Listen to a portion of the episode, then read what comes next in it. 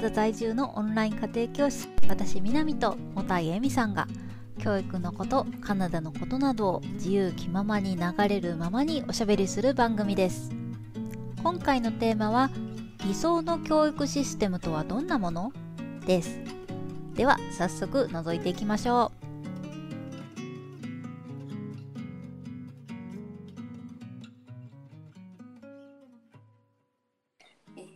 今日はね、みちゃん。はい。えー理想の教育システムについて、二人でおちょっと語っていこうと思うんですけど、あはの、まあ、私たち家庭、オンライン家庭教師だから、どっちかっていうと、はい。その普通の授業だけだと、こう、あぶれちゃったりとか、こう、もっとトップレベルに行きたいとか、そういう、こう、プラスアルファの、で、サポートが必要な子を、にこう支援をしていると思うんですけど、い。はい。どっちかっていうと私たちは結構しんどい子向けの授業をしてる。そうなんですよね。どちらかというと、そうですね。授業、普通のこの学校の授業についていくのが難しいというか、その学校の、その子が、あの、勉強が苦手っていうよりも、この学校のシステムに合ってないってだけの話だと思うんですけど、私は。うんうんそうっていう子が確かに多い。多分南さんもそういう子が多いんじゃないですか。うんいやもうすごいそう思う。だから今日はちょっとその、うんじゃあそういう子もこう、うん学校のシステムの中でも上手にこう、フォローできるようになるには僕は考えていこうかなって思ってて、はい私。がもうまずなんか一つ目のこう、はい懸念点はこう一人一人結構タイプが違うんだけど同じ勉強方法を結構しつけてるうん感もあるよね。その通りですよね。うんうん。そうだから学校は今で言うとそのなんて言うんだろう講義型というかこう先生が前に立って話をして問題解いてもらって、家で宿題やってきてね、みたいな感じだけどなんだろうななんかこううまくこうついていけない子のはい。こう、なんだろう解決もう疑問を解決できてなかったりとか、なんだろう違うアプローチも結構必要そうだよね。そうですね。その学校のアプロあれについていけない子っていうのは多分ただ単にもう少しこうなんていうんですか自分がちょっともやっとしててもあ公式覚えちゃえばできるからとりあえず進みなさいとか、そういうのが納得できない子とか、ななんていうんですかね。そういちいちこう自分で一回手で触って考えてみたりしないと納得できないとか、そそそのなんか知識をインストールというかその仕方がただ違うだけということだからなんかうん、だからそうそうですね。理想の教育システムだったらどんなことをしますかね。その子たちに対して。そうだね、なんかさうん。こう講義についていける子だけがついていけるシステムになってるとなるともうちょっと、うん。なんだろうな。先に手を動かす。なんだろうな。先にこう、とりあえず形だけ覚え型から覚えてもらう。答え先に見てもらって、それこそ手を動かすところからうん。うん。やりながら納得してもらったりとか、とことんこう疑問について語り合って対応できるうんようにするとか、やっぱなんかねそう思うとこうそういうオンライン家庭教師とかみたいな人をさアシスタントティーチャーじゃないけどさうん。そういうのを入れるのもありだよね。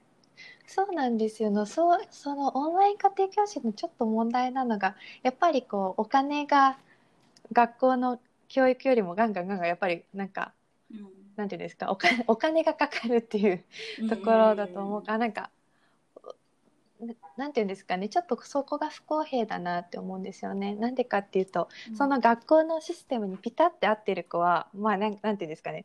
何も払わなくてもそこそこでスッといけるわけじゃないですか。うん。でもその子だけに設計されたものでそれ以外にちょっとあぶれちゃうとそのか なんていうんですかお金を払わないといけないからそういうアシスタントみたいな先生をなんかね国のお金でとかでやってくれないのかなとかちょっと思うけど難しいですよね。なんかでもこうさ、うん。えっ、と例えばさちょっと違う種類の、まあえー塾とかだ塾かな、うん。例えばこうメインの先生が一人いてで一人さ、うん。チューターみたいなのが後ろにこうついてたりとかするシステムとかもあるじゃない、そうですね。うん。ね、でそれでアシスタントの人がこう後ろから見て回ってこうあ、うん。ちょっとこの子ついていけてないなってなったらその子のとここう座ってこう、うん。こうだよこうだよみたいなうん。こととかできる人がいるからなんか少なくともそのこう今の一人一人の先生対何十人とかじゃなくてうん常にアシスタントが一人いてある程度状況を把握してるみたいな。そうですね。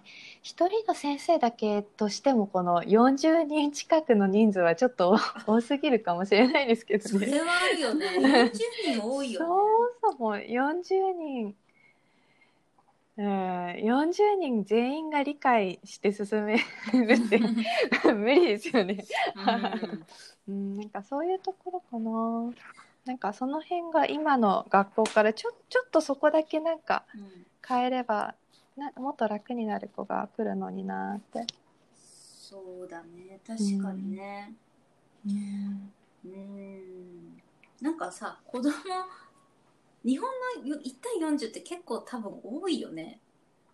うん、多いと思います。なんか多くても20人とかじゃないかな。どうどういうなんそもそもどういうしあれなのあの設定で授業が組まれてるのか私は調べたことがないんですけど、うんそれは本当になんか先生の話を聞いてもうみんながそれに完璧についていけるように設計されているのかうんなんかそういうところもちょっと気になるところではありますよね。なんかそもそもが。うん。40人教えられるっていうベースで教育ができたとするとさ40人が大体同じぐらいの、うん。その知識レベルとタイプ、うん。同質ほぼ同質な人間が揃ってるっていう前提じゃないと成り立たないかなっていう。ね1対1でオンライン家庭教師してる側としてはさ、さあどうやってるの？っていう感じ。ですよね。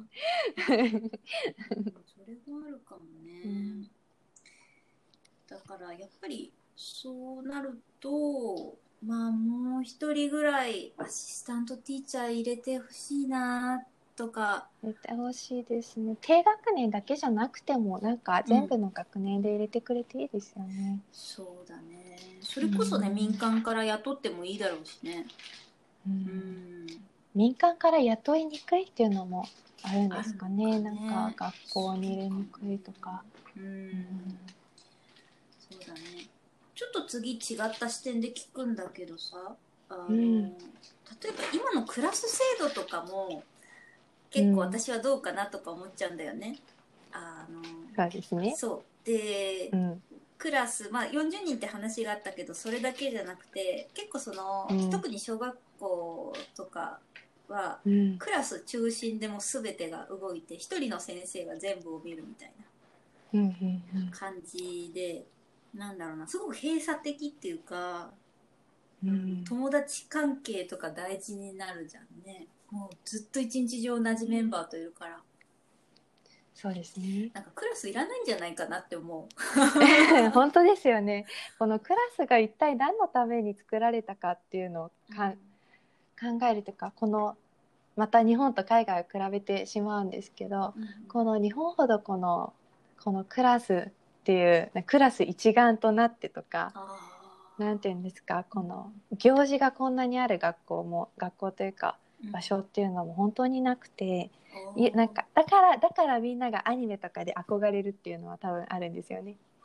でも本当にみんながそれでアニメーションが人気になって日本に来たいって思うくらいにはうんそれくらいこうもともとこの行事がたくさんあってクラスで頑張んなきゃいけないっていうこの、うんうん。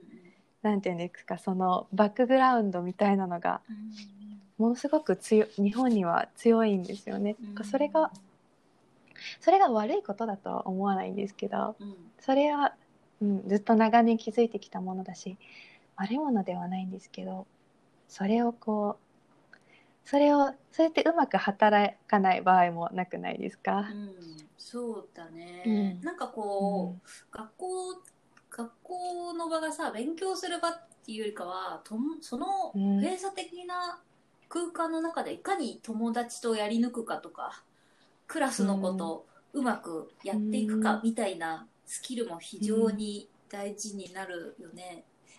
そうですね。でそそれがそれがあうんごめんごめん。平均以上のうん。そういうスキルがある子はやっていけるけど多分そのスキルがちょっと著しく、むうん。苦手な子とか、あのーそういう繊細なタイプの子はちょっとうん難しいよね。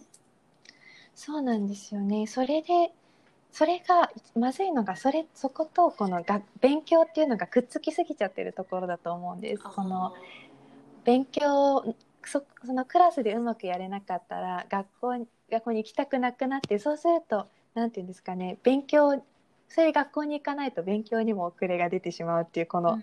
なんていうんですかどっちかがダメだとどっちもダメになっちゃうみたいな。なんか、うん。そうね。そこがちょっとくっつきすぎてるから、でも行事とかはうん大事にしここまで厳しくなくてもいいと思うんですけどね、先生のためになんとかみたいな。ちょっと軍隊っぽくなくてもいいと思うんですけどそれでもちょっと分離するためになんかできることはあるんじゃないかなって思うんですよね。そうだね。まあ、うんクラスの単位は置いとくとしても、もう少しその選択授業とかさ、教室移動とかうんで、ある程度クラス外の人とも、こう接点が持てる場所みたいなのを作ってもいいかなとは思う。うんそうですね。クラスクラスの中に仲がいい子が絶対いるわけではないですからね。そうなんだよね、うん。いじめの温床にもなるしさやっぱり。うん。だから、そういうシステムは、うん、ある程度友達関係作りの場としてなんかこうなりすぎないようにするっていうのは結構大事かなとか、そうですね。あとはこの枠の中でものすこのなんていうんですか枠の中でのこの組織作りというか自分のポジションを探して、そしてなんか例えばクラスの中でとかそのクラスという枠の中で自分のポジションを探して、でなんとなく自分と気が合いそうな子を見つけてグループを作ってっていうこの枠の中でのサバイバル方法っていうのは私たちすごく知ってるんですけど、だから私もすごく知ってるんですけど南さんも多分それをななんとなくわかるじゃないですかこのクラスの中でどうやってうまくやるか。でもそれをそうではなくて誰もどこにも所属していない状態で友達を作ろうっていうなった時にまたそこが難しいっていう面もあるのかなって思います。こううんなんていうんですかカナダに出てきた時に私はすごくそこに驚いたんですよね自分がいかにこのグループの中でしというか枠の中でしか友達が作れないんだなってすごい思ったことがあって。あそうなの？それはなんで何かっていうと、私ここに来たのが18歳の時だったんですけど、うん18歳って普通のこの女の子で大学女の子とか関係ないか。大学とかまで行くともうずっと同い年の子と枠の同じこの、なんていうんですかクラスの中での友達作りっていうものが基本だったわけじゃないですか。でしかも大体学力レベルも同じ。うんってことは大体なんとなく家庭の環境とかもなんとなく似てる子とかもすごく多い中で育ってきてその方法はすごくよくしてたんです。なんかなんていうんですかダウンロードしもうインストールしきってたんです、私の中で。だけどカナダに出てきたらまず同い年の子が一人もいなかったんですよ。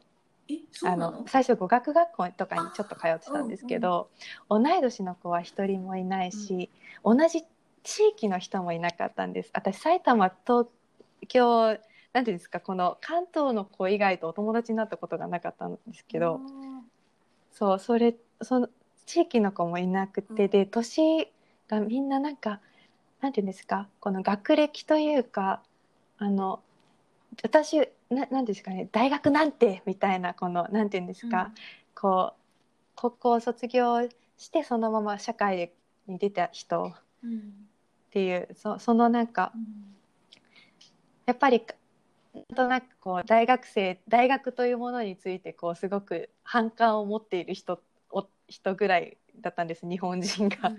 そうそういう日本そのその唯一の日本人がそんな感じのな何人かの方がいて、であとはもうみんなみんなもう世界中からいろんな人が来て誰も私と同い年の子もうほとんどいなくてほとほぼ年上だったんです、うみんな。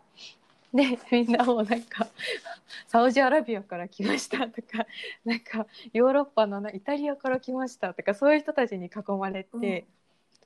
友達がすごく作れなか作りにくかったんですよ。まず、うん。そそこに行ったらなんとなく自分と似た雰囲気の子を始めることからみんなはじななんていうんですかすると思うんですよ学校とかだと。うん。でそしてななんとなくこう仲良くなれそうな子を探してっていうのえっていうふうに友達を作り始めると思うんですけど。あ そうなんですけど、いやまずその基準がわ何も分かんないんですよ。どの人がどんな感じなのか性格なのかっていうのをパッと見で分からないし、でその日本人の方の方に助けを求めようとしたけどもうなんか「やめて!」みたいな感じうん。えで、ー、そうなの？うん、なんか日本海外に来ると日本人と関わりたくない方っているじゃないですか日本人で。ね。まさにそういう人ばっかりでもどうしようってあ、そうなんか日本語をしゃべり喋らないからみたいなそういう感じ。あーよく聞くよね。う うんなのでそこででも私だけだったんですそういう風になってるの。他の国の子たちは、結構もう最初かうんらこう人に興味持ってパッていけるんですよね全然その誰誰と似てるかとか考えないでパッて行ってパッて友達が作れるんですよなる。ほど。あこれはなんでできないのかなって考えたんですけど、多分私がちょっと人見知りのところがあったのかもしれないけうん、ど、その教育システムじなんかそのクラスっていうもの以外で友達を作る機会がなかったからだっていうふうにちょっと長い話になっちゃったんですけどうん。たどり着いたんですよね。ああ、なるほどね。そう。でこれからそういうなんていうんですか、大企業に勤める人ってどんどん減っていくと思うし、うん。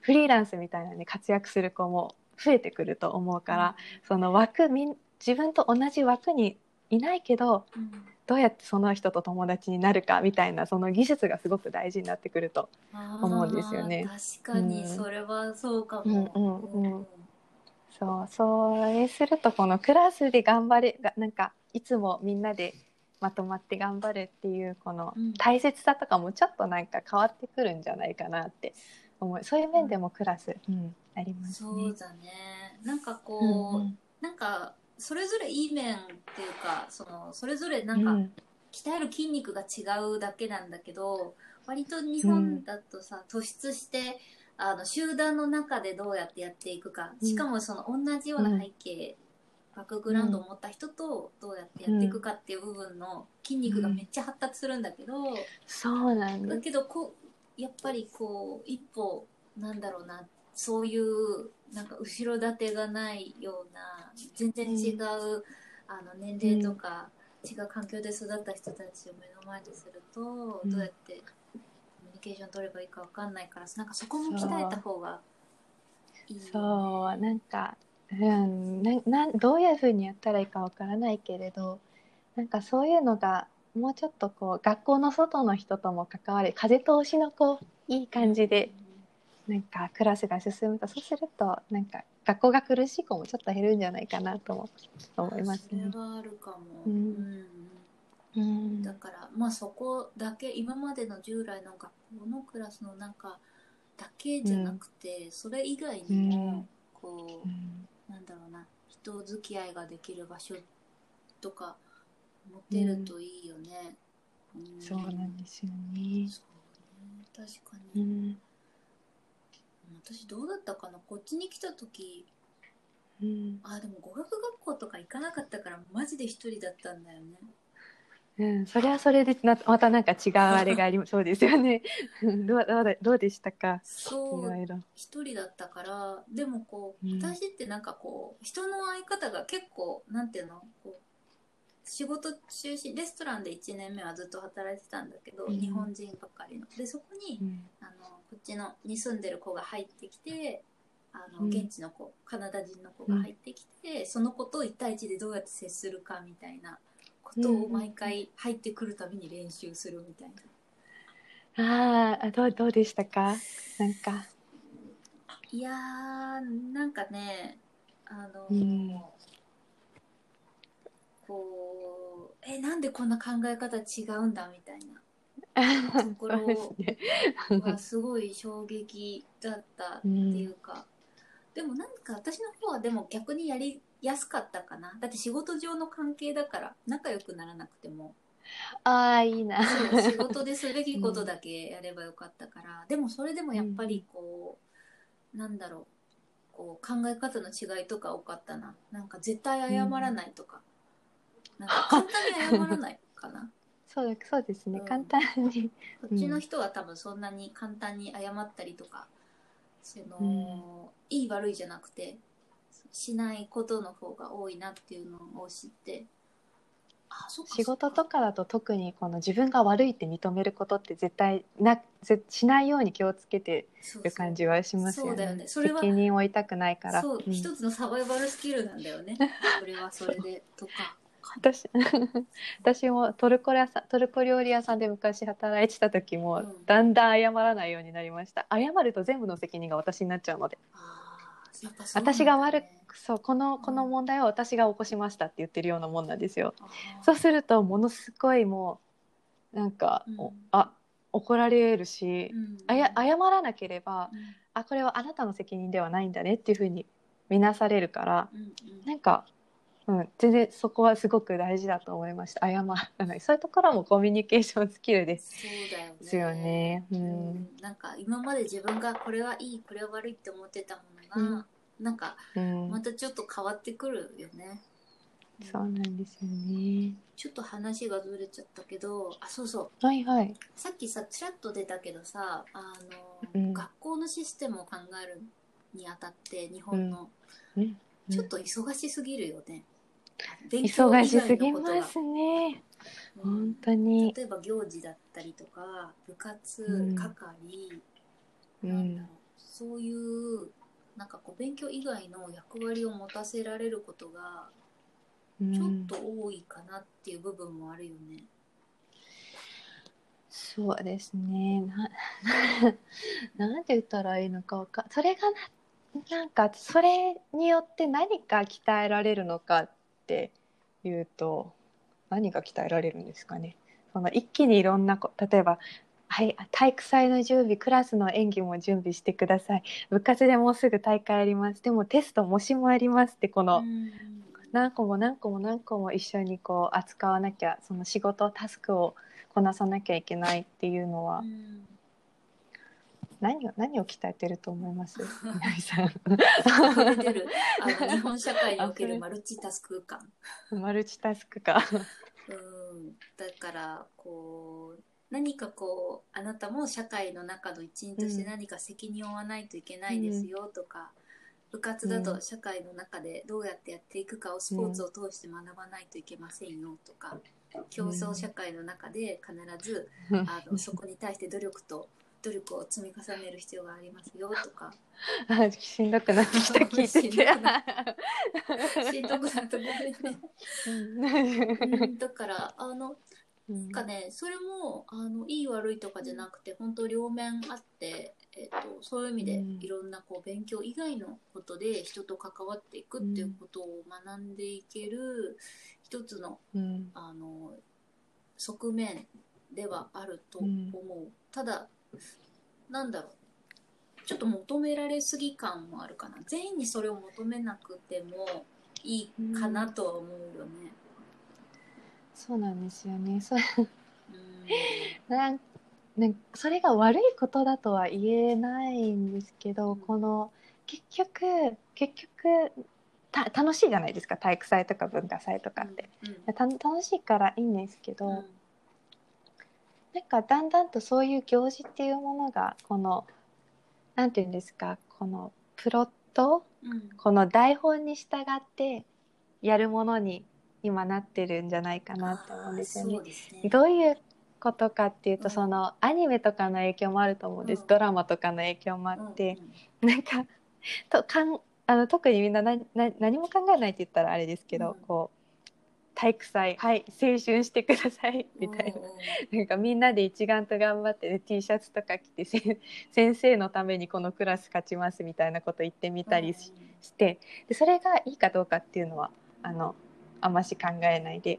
でそのそそれをこうなぞったらで今度なんかそれと同時に部活とかも並行してていや部活も青春でこうキラキラしてみんなでチームの仲を深める一生の友達を作るためのものだからこういうふうにしなきゃみたいな、やっぱり台本みたいなものがあって何、て言うんですかねこの台本に全て従ったらこので卒業式でまたみんな頑張ったねって泣いてみたいな、このこの台本があってそれをやらなければ充実した高校生活ではないみたいなこの充実した高校生活の台本があるんですよね。でそれそれに従うことに精一杯精一杯になっちゃっててなんか。で結局なんかしかもそれすごく量が多いからなんか、ね、マルチタスクで頑張ってで結局終わりみたいななんか。そこにあなそこにあなたはどこにどこどこになんかあなたの考えはそこのどこにあるのっていうなんか、うんうんこう何も考えなくてもととととりあえず楽しいっていう台本がありますよねなんとなく。あるね。なんかこう、うん、それをこう極められる人は本当にごくごく一部というか、うん、なん。か逆にできないと、うん、なんだろうすごくさ劣等感というかさ才能が出るよね。そう。なんでこんなみんな同じに頑張んなきゃ方向この頑張る方向性が同じじゃなきゃいけないのかなっていうのは思いますね。うん、なんかあれだね、うん、こうこのこの行事多いとかっていう側面は日本の側面だけどこのなんだろうな、うん、えっと割とプロットがあるみたいなあの部分は海外もそういうのきっとありそうだよね。なんかパーパーティーでわーってなって中心的な役割をするとか、あの高校卒業の時にあのプロムっていうあれあるよね。みんなでその、できればカップルで参加してあのそこで楽しむ卒業パーティーみたいなのがあるプロムとかでいかに活躍できるかとかさあるんだけど、あの日本でいうとすごいマルチタスクみたいな。そうマルチタスクにも役割を果たさねばならぬみたいな、うん。うん、っていう部分がめっちゃ強くて、うん、なんだろうね。こうえっと、私がこれに思うのは、うん、なんかそういうのにすごい、全然参加しなくても楽しい学校生活は全然送れるよ、みたいな。あそうですね。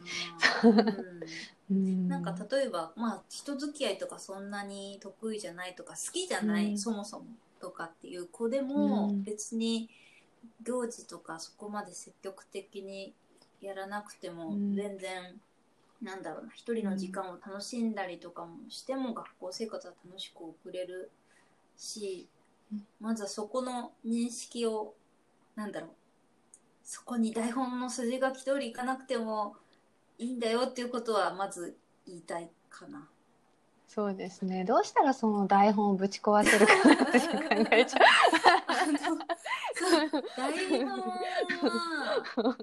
そうだね。だなんかこの日本のこのアニメドラマすごく素敵なんですけど。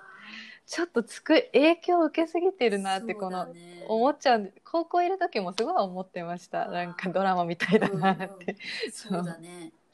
台本。なんかそこそこそれ国民性なのかな？国民性というか人間の差がなんですかね？なんかこれがいい学校生活っていう枠があって、うん、なんかそう。なんかそれがなんか、うん、割とこうなんかねこお国柄的にも、こう同質の同じような、えー、イメージに向かってこう走りたいみたいなところがあるから、じゃあ学校はこんな感じ、職場ではこういうロールモデルみたいなのが割とすごい狭い範囲にあるんだよね。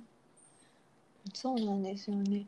それはそれそれこそなんかアニメとかメディアとか使えないかなって思うんですけどね。ねなんかこうもう学校に行かなくても、うん、学校に行かないで一人でお家で楽しんだ高校生の話とかね研究に打ち込んだ高校生の話とかが超かっこいいってなれますそうだね。漫画とかありそうだね。そういうの。うん、なんかそういうそういうふうに漫画使えないのかなって最近思うんですよね。使え全然使えそうだよね。だからえみちゃんがうん。漫画とか書いて、漫画あ絵私絵はさじゃあ誰かに外注して。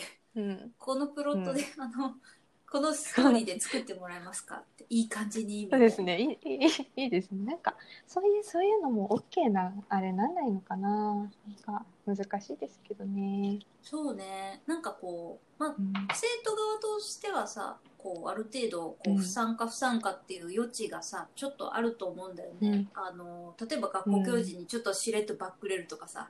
あの そういうことができるんだけどやっぱ先生が大変かなっていうのもあるよね、うん、行事部活、まあ、部活はそうだよね。部活。お金払われてないこと知らなくて、う手当ってそんな出ないんだって思ってなんか先生ごめんねって思っちゃって。先生ごめんねって。昔すのんごいブラックだテニス部ねの顧問の先生、うん、そうですよなんかだからそそこもありますよね。先生がだから勉強できないっていう、うん。そういう行事があることによって。そうだよね。確実にうん。なんか勉強って後回しになっちゃうよね、じ勉強のための勉強が後回しになっちゃうっていうか、うん。うんだからこう公立学校としてそこまで行事をしようしなくてもいいのではないかなというのは。なんですね。かやりたい人が勝手にやってそうじゃない人も責めないくらいのなんかなんか楽になんないんですかね。ね。そうだよね、うんうん。そのそういうシステムって多分作っていった方が今結構ね先生の無理と無理が重なって成り立ってる感じだもんね。うん、そんないいの行事なんて仕事の一部かちょっと怪しいぐらいですもんね なんか。そうだね。だからまあ、うん。ね、ボラン先生方のボランティア精神にはあんまり今後は頼りすぎない方がね先生のなり手も少なくなっちゃうと思うし、今めっちゃ少ないって言いますもんね。ね。なんか倍率が2倍を切ったって言ってたから今日。うん。昔は7倍だったのにねみたいななんか、昔はねもっと先生ってこうなりにくいみたいな、ねうん。すごい採用倍率だとか言ってたけど今そうでもないっていうしね、うん、確かに先生私教えるの好きですけど多分大人数に教えるのも多分好きなんですけど学校の先生になりたいなとは全然思えないんですよねなんかその。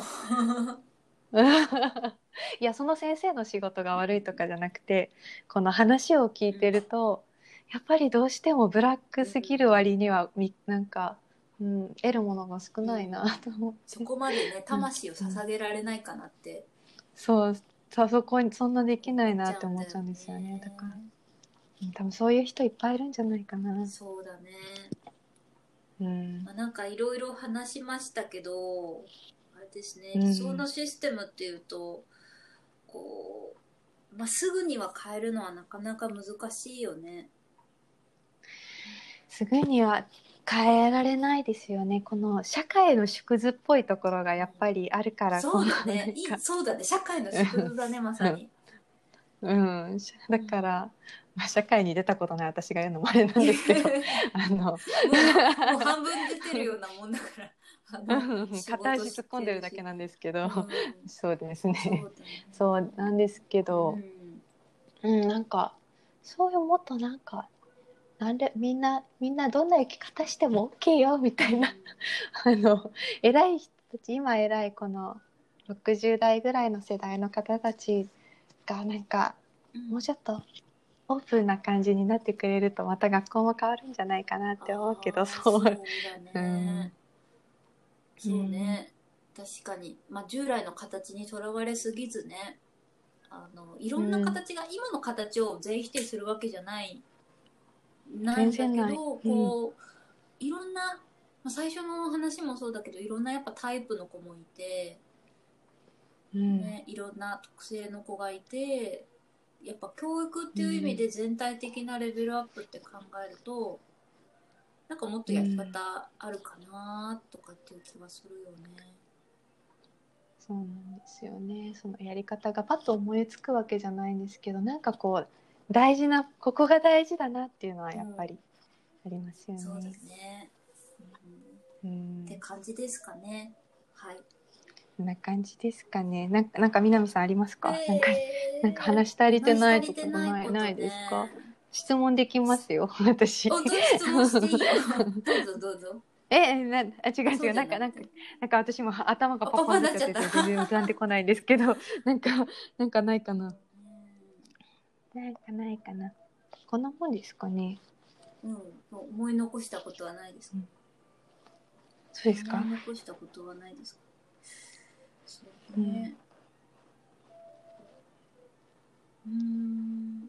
まあなんか教育システムが変わるってやっぱなかなか難しいことだと思うんで、やっぱりそのうん通ってる子供一人一人があここの社会でうまくやっていけなくてもなんとかなるわって思っていってほしいかな、そうですね。だからまあ私がそれを見せます。そうだねて。適当に生きて。そうだね 私がこんな感じでフラフラしても就職しなくても大丈夫だよ。あのでもそれ言っちゃうとちょっとあれだな就職するかもしれないし。あどうしようかな。別にそんな高校もあまあ楽しかったっちゃ楽しかったけど、なんかそんなプロット通りに私多分行ってないんですけど、でも今楽しいし。うん、全然同世代と同じ道を全く今行ってないけど、でもそれでもそこそこお金は手に入るし、なんか、うん、なんか好きに生きても大丈夫だよっていうこの、このなんかそういう人そういうふうに生きてる人いっぱい今いるから、なんかそういう人をちょっと見れば個人的にみんなが変わることはちょっとできるんじゃないかなって思います。すごいいいこと言ったね、そうですか？あ、これで大丈夫ですか、それで大丈夫。なんとか生きていけるから。それなりに楽しく。とか生きていけるから、そのね、うん好きなことやっても大丈夫だよっていうのをなんかまだまだし、うん。そっか、そうですね。もたえみが体現もうちょっと長く生きないとそれは 言えけない言えないけど、うん、うん。でも大事なことだと思います、私もそれが、うん そうですね。って感じですかね。こんなもんですかね。